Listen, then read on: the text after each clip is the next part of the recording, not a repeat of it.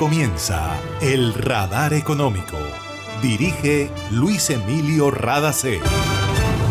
Soy Mabel Rada y esta es la emisión 10136 del Radar Económico. Estos son los temas en la mira del radar. La construcción de justicia social y ambiental en Colombia es el pilar fundamental del Plan Nacional de Desarrollo 2022-2026 el gobierno colombiano presentó a consideración del Congreso de la República durante un acto simbólico. Tenemos las voces de la vicepresidenta Francia Márquez y del director de Planeación Nacional, Jorge Iván González. Un acuerdo nacional es necesario e imprescindible para garantizar el bienestar de los colombianos. Sobre este tema y el de las reformas que impulsará el gobierno, escucharemos al presidente de Colombia, Gustavo Petro. El economista y exministro de Hacienda de Colombia, Mauricio Cárdenas, habla acerca de los anuncios del presidente Petro sobre tomar el control de los servicios públicos. Dice que son anuncios populistas porque la ciudadanía se alegra, pero pueden tener consecuencias desfavorables para el país. ESELCA es respaldo y confiabilidad para que Colombia pueda transitar por la ruta de la sostenibilidad. Cuando hay energía, todo es posible. En Gases del Caribe tenemos una nueva línea de WhatsApp para atender tus solicitudes relacionadas con nuestro servicio. Escríbenos al 605-322-7000 y obtén respuesta inmediata. Recuerda 605-322-7000. En Gases del Caribe, tus trámites a la mano. Estamos contigo. Vigilado Superservicios. En el radar le contamos lo que está pasando en la economía.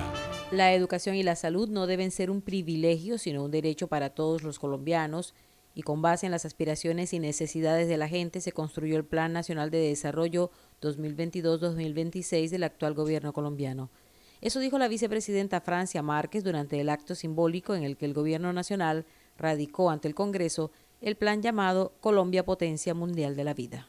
Esas propuestas ahí plasmadas son la aspiración de las mujeres de este país en su diversidad. Son la aspiración de los pueblos étnicos, indígenas, afrodescendientes, raizales y palenqueros. Es la aspiración de la población con discapacidad, que por primera vez su voz se puso en este espacio de diálogo nacional. Es la voz de las personas de la comunidad LGBTIQ son las voces del campesinado que sueña con que le vuelvan la tierra para que las semillas vuelvan a dar fruto. Son las voces de todos los colombianos y colombianas, de los maestros y maestras, de las personas que prestan el servicio de salud y que esperan que la salud deje de ser un negocio y se convierta en un derecho fundamental para todos los colombianos. Hoy no estamos aquí para gobernar por 11 millones de colombianos. Hoy somos el gobierno de 50 millones de colombianos. Es una oportunidad para que esta nación sea capaz de construir en medio de la diferencia. El gobierno colombiano recibió más de 89 mil propuestas ciudadanas durante un ejercicio que se llamó Diálogos Regionales Vinculantes, en el que participaron más de 250 mil colombianos en más de mil municipios. El Plan Nacional de Desarrollo 2022-2026 define las metas a corto, mediano y largo plazo, así como los instrumentos financieros y presupuestales para alcanzarlas. Las bases del plan comprenden transformaciones como el ordenamiento del territorio alrededor del agua y la justicia ambiental, la seguridad humana y justicia social, el derecho a la alimentación, la transformación productiva, internacionalización y acción climática y la convergencia regional. Escuchemos al director del Departamento Nacional de Planeación, Jorge Iván González. Este es el primer plan de desarrollo del país que coloca el territorio en primer lugar. El hecho de que hayamos hecho entre todos esta apuesta nos permite pensar que es posible un país distinto y que podemos avanzar en cambios estructurales.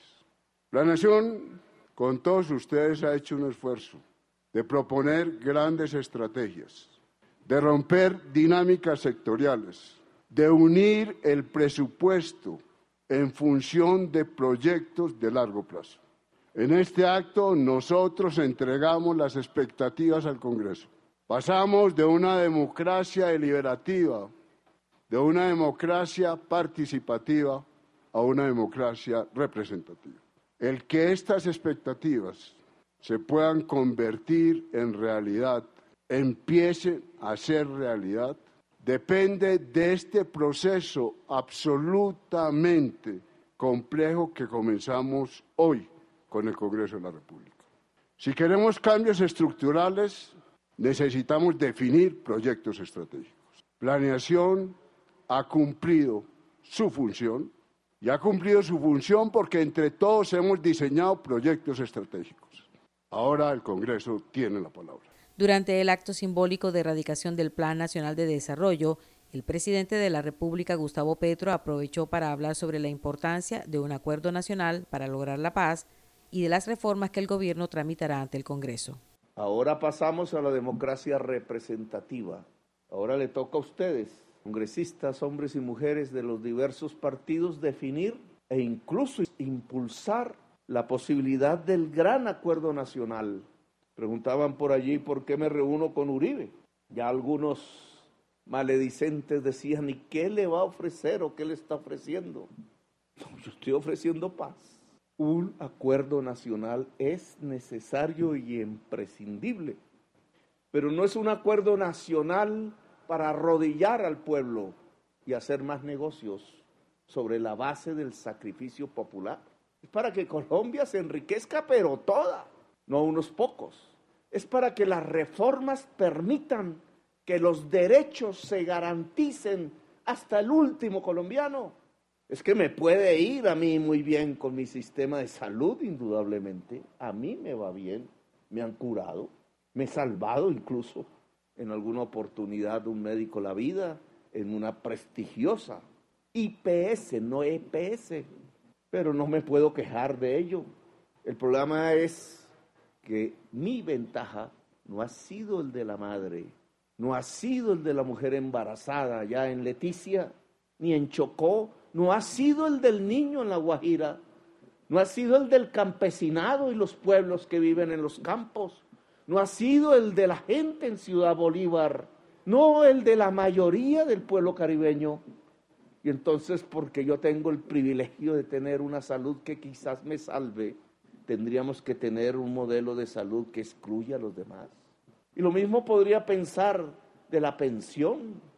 Claro que yo puedo tener la pensión, pero claro que la mayoría de la gente de mi edad, cuando llegue a la edad de pensionarse, no la tendrá. ¿Qué hacemos?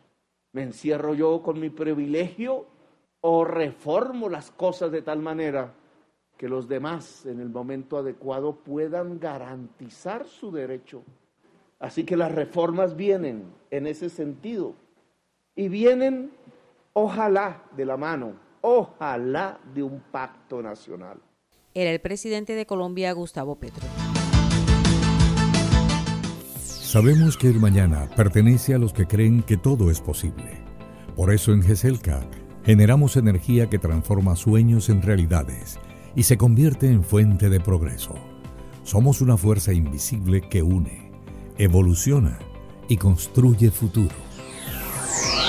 Para reportar escapes o emergencias de tu servicio de gases del Caribe, marca la línea 164 desde tu teléfono fijo o celular y recibe la mejor atención de nuestro personal calificado de manera oportuna y eficaz. Línea 164, disponible las 24 horas, los 365 días del año. También puedes marcar a la línea nacional 018000 91 Tu línea amiga 164 de Gases del Caribe. Estamos contigo. Vigilado Superservicios. Está escuchando el radar económico. Asobancaria, el gremio que reúne a las entidades financieras en Colombia, publicó en su boletín Banca y Economía algunos comentarios sobre el Plan Nacional de Desarrollo, entre los que se destacan los siguientes. Las metas del gobierno para los próximos cuatro años sitúan al sector financiero en un escenario de retos y oportunidades. En la medida que la actividad financiera juega un papel fundamental para el desarrollo económico, la implementación de estrategias y medidas que se tomen para promoverlo derivará en mejores condiciones y oportunidades para todos los sectores de la economía. Asobancaria dice que los retos que propone el gobierno no son menores y es necesario que hagan un trabajo conjunto para llegar a poblaciones desatendidas, reducir las brechas sociales y económicas, fortalecer la economía campesina y generar oportunidades en busca del bienestar social. Los servicios públicos siguen siendo uno de los gastos más altos de las familias colombianas y por eso anuncios como los que ha hecho el presidente de Colombia, Gustavo Petro, sobre tomar el control de los servicios puede ser bien recibido por la ciudadanía.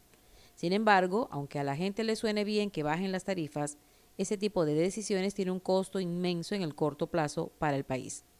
Cuando Electricaribe dejó de prestar el servicio de energía en la región Caribe, las empresas Aire y Afinia asumieron ese compromiso, pero con la promesa de que recuperarían vía tarifa las pérdidas por robo y alta cartera.